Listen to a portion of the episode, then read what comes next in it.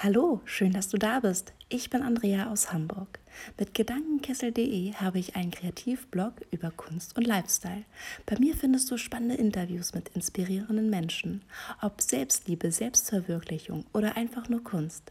Ich lade dich nun zu einer kleinen Gedankenreise ein. Jules, dich brauche ich gar nicht mehr vorzustellen, denn wir hatten ja schon ein schönes Interview zusammen. Das Thema Selbstliebe ist wieder ein heißes Thema in den Medien. Warum glaubst du, müssen wir Frauen uns immer noch für unseren Körper rechtfertigen? Hey zusammen, ich freue mich riesig, heute deine Fragen beantworten zu dürfen. Tja, warum müssen wir uns immer noch für unseren Körper rechtfertigen? Ich glaube, das hat so unfassbar viele Ursachen, das würde hier den Rahmen sprengen, aber nehmen wir uns mal ein, zwei Beispiele raus. Ähm, eine ganze Industrie ist darauf aufgebaut, dass wir uns selber hassen. Also, so viele Cremes würden nicht funktionieren, wenn wir uns selber lieben würden. Deswegen glaube ich, dass das schon mal ein Grund ist. Ähm, und der andere ist aber auch, dass wir selber uns ständig mit anderen vergleichen und dass wir uns selber unsicher machen. Und ich bin tatsächlich aus diesem Teufelskreis ausgestiegen. Ich vergleiche mich so gut es geht gar nicht mehr mit Leuten. Und ähm, ja, ich kann nur sagen, man kann nur bei sich selbst anfangen. Man kann andere nicht ändern, aber man kann mit sich selbst anfangen und sein Umfeld positiv beeinflussen. Und ich kann euch nur sagen, es lebt sich sehr viel entspannter, wenn man da nicht mehr so krass drauf achtet. Und wer weiß, vielleicht kommt es irgendwann so weit, dass wir uns nicht mehr für unseren Körper rechtfertigen müssen, sondern dass eher die Leistung zählt und ähm, andere Sachen, so wie zum Beispiel bei, den, bei vielen Männern auch. Tja, klar. Wenn man kräftig ist, dann hört man alles. Man hört, dass man mehr Sport machen soll, man hört, dass man weniger essen soll. Ich kriege dauernd Fitness-Tipps unter meinen Videos bei YouTube, aber ja, das ist halt so, dass viele Menschen einfach das Vorurteil haben. Und deswegen rede ich tatsächlich sehr, sehr öffentlich darüber, warum ich dick bin. Und ich glaube, das schockiert viele, aber ich glaube, das hilft hoffentlich einigen auch mal ein anderes Verständnis für, dafür zu bekommen. Bei mir ist es so, dass ich tatsächlich ein traumatisches Erlebnis in der Kindheit hatte. Und ähm, ja, ich habe es aber auch erst kürzlich herausgefunden, dass alles damit zusammenhängt. Und zwar, dass ich äh, emotionale Esserin bin. Das heißt, wenn ich Gefühle fühlen sollte, esse ich. Also ich schaufel mir jetzt nicht jeden Tag irgendwie krasse Portionen rein. Deswegen wundere ich mich auch, warum ich kräftig bin. Aber es ist so, dass ich dann was Süßes trinke oder weiß ich nicht, doch mal zu einem Schokoriegel greife oder so und dann einfach nur, wenn ich mich ärgere, wenn Wut ist, wenn Freude ist, als Belohnung. Und immer wenn ich eine Emotion fühlen sollte, dann esse ich. Aber ich löse es gerade auf, indem ich mir wirklich bewusst mache, wann habe ich wirklich Hunger. Also ich lerne gerade wirklich meinen Körper neu erkennen und ähm, versuche rauszufinden, was braucht er wirklich. Und äh, seitdem muss ich sagen, fällt mir auch Bewegung viel leichter, weil ich weiß, ich mache es für mich, ich tue mir was Gutes.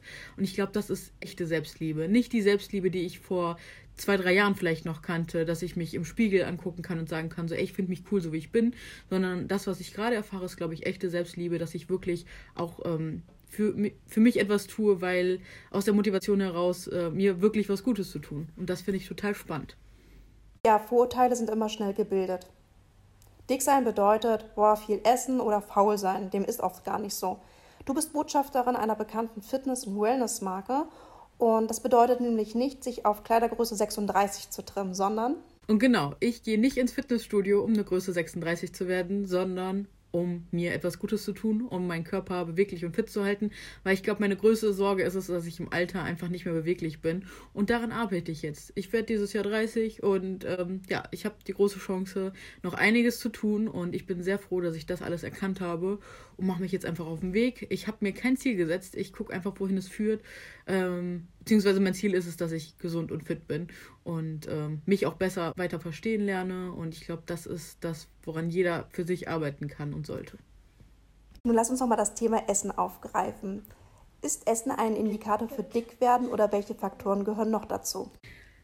Ganz klar, dick, dick sein hat was damit zu tun, dass man zu viel isst und zu wenig Sport macht. Ähm, allerdings glaube ich wirklich, dass es immer eine besondere Ursache hat, warum man dick ist. Also ich glaube, es ist eher, man ist ja nicht freiwillig dick so. und ich, also ich zum Beispiel, ich habe keine Essstörung, also ich habe keine Fressanfälle oder sonst irgendwas, sondern ich esse einfach drei Portionen am Tag, so wie ich Lust habe und dann bin ich halt so. Also ich fahre jeden Tag eine Stunde Fahrrad und ähm, mittlerweile mache ich auch, wie gesagt, auch mindestens zwei bis dreimal die Woche noch Sport. Ähm, trotzdem trage ich eine Größe 48, was mich nicht stört, Allerdings möchte ich einfach verstehen, warum ich kräftig bin. Das interessiert mich einfach total. Ich weiß, dass es da ein Erlebnis in der Kindheit gab, was noch nicht so richtig aufgearbeitet ist. Da bin ich gerade dran. Und ähm, ja, wie gesagt, ich habe halt wirklich herausgefunden, äh, dass es sehr viel mit dem Thema emotionales Essen zu tun haben könnte. Und ähm, ja, damit beschäftige ich mich gerade, weil ich glaube wirklich, dass man Sachen, die man nicht verarbeitet hat, wirklich so nach außen trägt und vielleicht deswegen auch schwerer ist, weil man die Schwere noch mit sich trägt. Also, ich weiß es nicht, aber ich finde es heraus und ähm, ja, lasst euch auf meinem Weg dran teilhaben, wenn ihr Lust habt ist ja nicht nur etwas für Kleidergröße S oder M, denn ganz im Gegenteil. Erklär uns doch mal bitte, wie stilsicher sich auch Frauen mit größeren Größen kleiden können. Ja, ich muss sagen, stilsicher kleiden mit einer großen Größe ist heutzutage immer noch nicht das Einfachste. Aber es ist deutlich einfacher als vor fünf Jahren. Also sagen wir so, im stationären Handel, wenn ich mit Freunden shoppen bin, es ist leider immer noch ein gefühltes No-Go. Also ich habe letztens eine Shopping-Challenge gemacht und äh, ich habe tatsächlich ein Outfit gefunden. Auf der anderen Seite war es aber so, dass das Teil, was ich gefunden habe, auch wirklich größer ausfiel. Also es ist wirklich immer noch Glückssache, wenn man mit einer Größe 48 ähm, durch die Ladenstraße geht und äh, schaut, dass, ob man was kriegen kann. Dann ist es so, dass die viele Modehersteller einfach immer noch nicht den Mut haben, so groß zu produzieren. Auf der anderen Seite kam gerade eine Studie raus, dass die ähm, Größe 48 30 Prozent mal mehr 30 Prozent mehr gekauft wurde im letzten Jahr. Ähm, was bedeutet, jetzt langsam steigt das alles, die Nachfrage. Und das liegt halt wahrscheinlich auch daran, weil die Leute mehr Mut haben. Weil früher haben die Leute also die Marken produziert und produziert und keiner hat es gekauft, weil einfach kein Mut da war. Weil wer soll es kaufen, wenn niemand zu sich steht und sich traut, eine Röhrenjeans zu tragen? Aber jetzt durch die ganzen Plus-Size-Blogger, durch Instagram, äh, dadurch, dass sich das alles irgendwie so verteilt und jeder Inspiration finden kann, verändert sich das alles und es wird immer normaler und das finde ich schön. Also online muss ich sagen, finde ich sehr viel und äh, kann dort mich relativ schnell gut einkleiden und es passt mittlerweile auch alles ganz gut. Ähm, Offline ist es immer noch ein bisschen schwierig, aber ja, wie gesagt, Stil ist auf jeden Fall keine Frage von der Kleidergröße, sondern man muss sich einfach ein bisschen inspirieren lassen, beim Internet rumgucken und dann kann man ganz einfach seinen Stil finden. Mein Tipp ist immer, ich kombiniere immer Farben oder Symbole, die ich habe, äh, miteinander und ähm, also die ich an der Kleidung trage und dann passt das irgendwie immer zusammen. Also wenn ich zum Beispiel eine schwarze, ein schwarzes Jackett habe, gucke ich immer, dass die Schuhe irgendwie noch schwarz sind oder dass ich noch eine schwarze Mütze trage, dass sich immer Sachen widerspiegeln. Das ist so mein Tipp. Schulz, du machst dich im Online-Bereich wahnsinnig stark. Wie mühselig ist das, gegen die Vorurteile anderer immer anzukämpfen? Sagen wir so, es ist auf jeden Fall sehr mühselig, gegen Vorurteile von anderen zu kämpfen. Aber ich habe auch gelernt, dass man andere nicht verändern kann. Man kann nur bei sich selbst anfangen. Und das habe ich gemacht. Und ich merke aber, dass andere, wenn sie zweimal hinschauen, merken, dass sich da was verändert. Und deswegen muss man gar nicht mehr kämpfen, sondern man muss einfach seinen Weg gehen und dann werden die anderen das schon erkennen.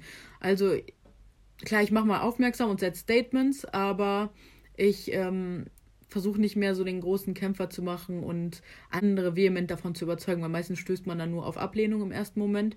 Und ähm, ja, deswegen mache ich das auf eine andere Art und Weise. Ganz oft ist das ja so, man kennt das auch von sich selbst, wenn irgendwas neu ist, dann lehnt man es prinzipiell erstmal ab, weil das ist evolutionär. Alles, was neu ist, ähm, kann halt auch eine Gefahr sein. Deswegen muss man sich das erstmal anschauen. Und deswegen mache ich das so, dass ich erst äh, einfach meinen Weg gehe und ähm, alles, was passieren soll, passiert. Ich bin dabei einfach immer optimistisch, denke an das Positive und gebe mein Bestes und dann wird am Ende auch schon irgendwie alles gut.